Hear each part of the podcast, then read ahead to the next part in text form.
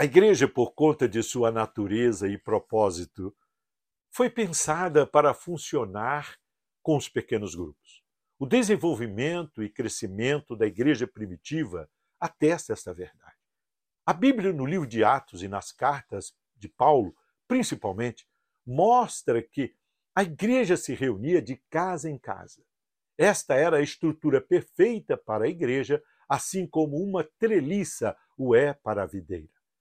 Entendendo que as casas na Palestina do primeiro século eram geralmente pequenas, podemos concluir que os grupos que nelas se reuniam também eram pequenos.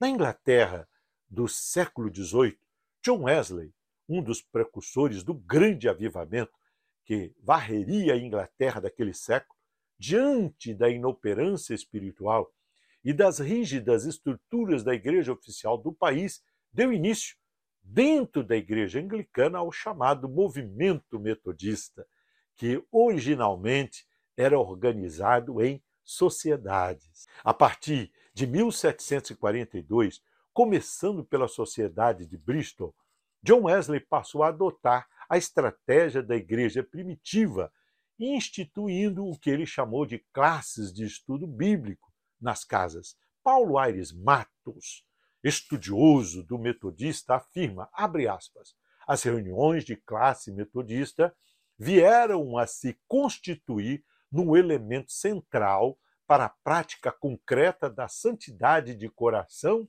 e vida pregada e ensinada por Wesley. Esses pequenos grupos se multiplicaram tanto que culminou com a formação do que chamamos hoje de Igreja Metodista, constituída por milhões de membros espalhados por todo o mundo.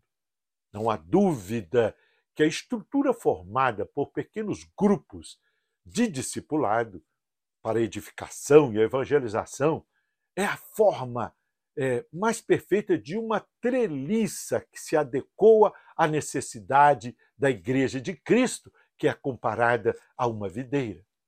Nos últimos anos, nota-se que as igrejas têm percebido a necessidade de implementar a estratégia de funcionar em pequenos grupos, estimulando ah, os crentes a doar suas casas para a promoção do reino de Deus e o crescimento da igreja.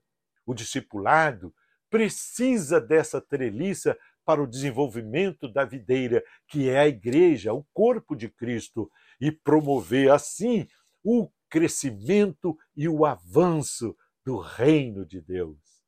Discipulado e pequenos grupos é uma forma e uma fórmula inconteste de crescimento e amadurecimento da Igreja de Cristo.